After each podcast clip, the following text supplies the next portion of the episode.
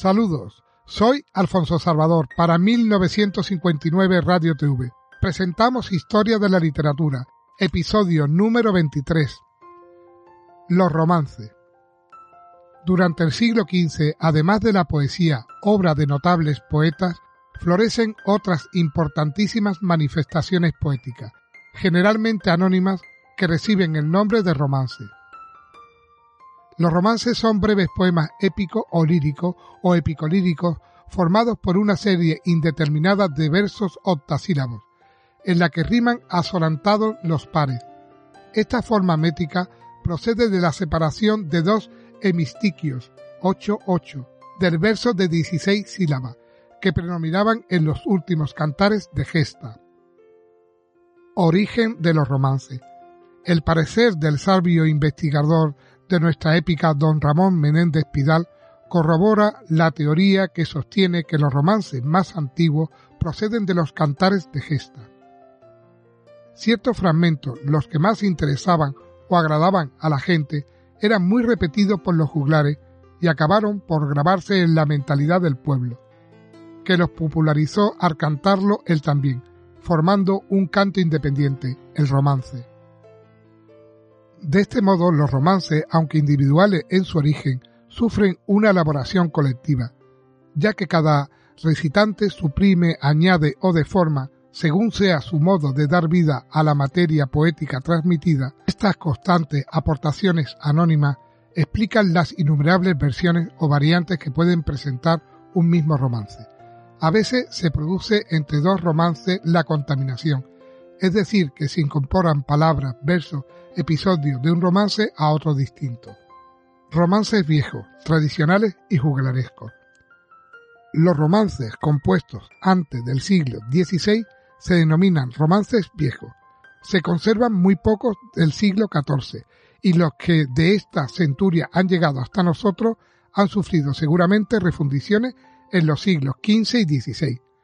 Atendiendo a esta formación de los romances viejos, cabe distinguir entre ellos los romances tradicionales y los juglarescos. Los romances tradicionales se formaron con fragmentos desprendidos de los cantares de gesta.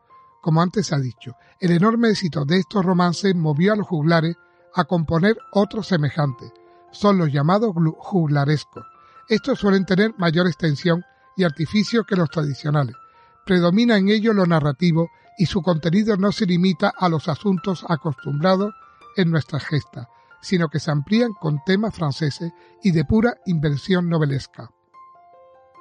Clasificación de los romances por su contenido.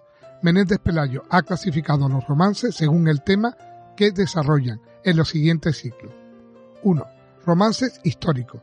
Celebran hechos o personajes cantados en la gesta. 2. Romances de ciclo carolingio refieren asuntos tomados de la gesta francesa. Son pocos, pero muy extensos. Son famosos los baldovinos, el marqués de Mantua, el conde d'Irlos y de Montesino. 3. Romances de ciclo bretón. Son los relativos a la leyenda bretona. Solo se conservan tres, uno referente a Tristán y dos a Lanzarote. 4. Romances novelescos y caballerescos sueltos. Son de asuntos muy variados, aunque relacionados en algún modo con los grupos anteriores. Son notables el de Rosa Fresca y el de las Infantas Encantadas. 5. Romances líricos. No hay en ellos contenido narrativo, o éste queda absorbido por el elemento sentimental, amor, desengaño, celo. Merece recordarse el de Fonte Frida, el de la aparición de la esposa muerta, el del conde Arnaldos. Transmisión de los romances. El primer medio de transmisión de los romances fue la tradición oral. Esta tradición pervive aún allí donde se habla español, no solo en la península, sino en América y hasta en las colonias de judíos sefardíes.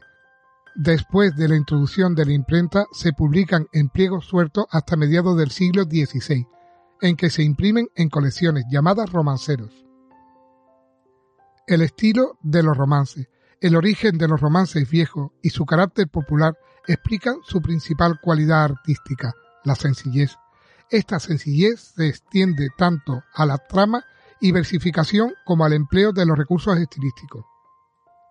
Entre los procedimientos son típicos de los romances la repetición de palabras, el uso del presente histórico y la alternancia de tiempos, presente y pretérito, que prestan gran vivacidad al relato, el estilo directo y el diálogo breve y dramático.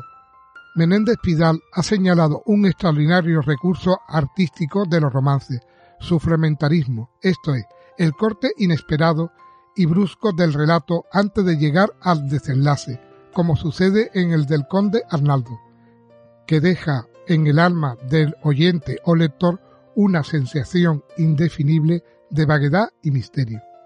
Con la sencillez se relaciona la sobriedad del lenguaje en el empleo de metáfora y de adjetivos. Finalmente, los romances participan de los caracteres generales de nuestra épica, realismo, tradicionalismo y pervivencia. Romancero artístico o nuevo. El siglo XVI es la época de mayor difusión del romancero. En la segunda mitad de este siglo los poetas cultos empezaron a imitar los romances viejos. A estos romances compuestos por los poetas del siglo de oro se les ha llamado artísticos o nuevos. Sin la belleza sobria de los romances viejos, pero más ricos en recursos, sirven de vehículo para expresar la más variada gama de temas o de emociones poéticas. Hay romances mitológicos, religiosos, pastoriles, moriscos, satíricos, amorosos, etc. Los poetas más famosos, especialmente Lope, Góngora y Quevedo, los tienen hermosísimos.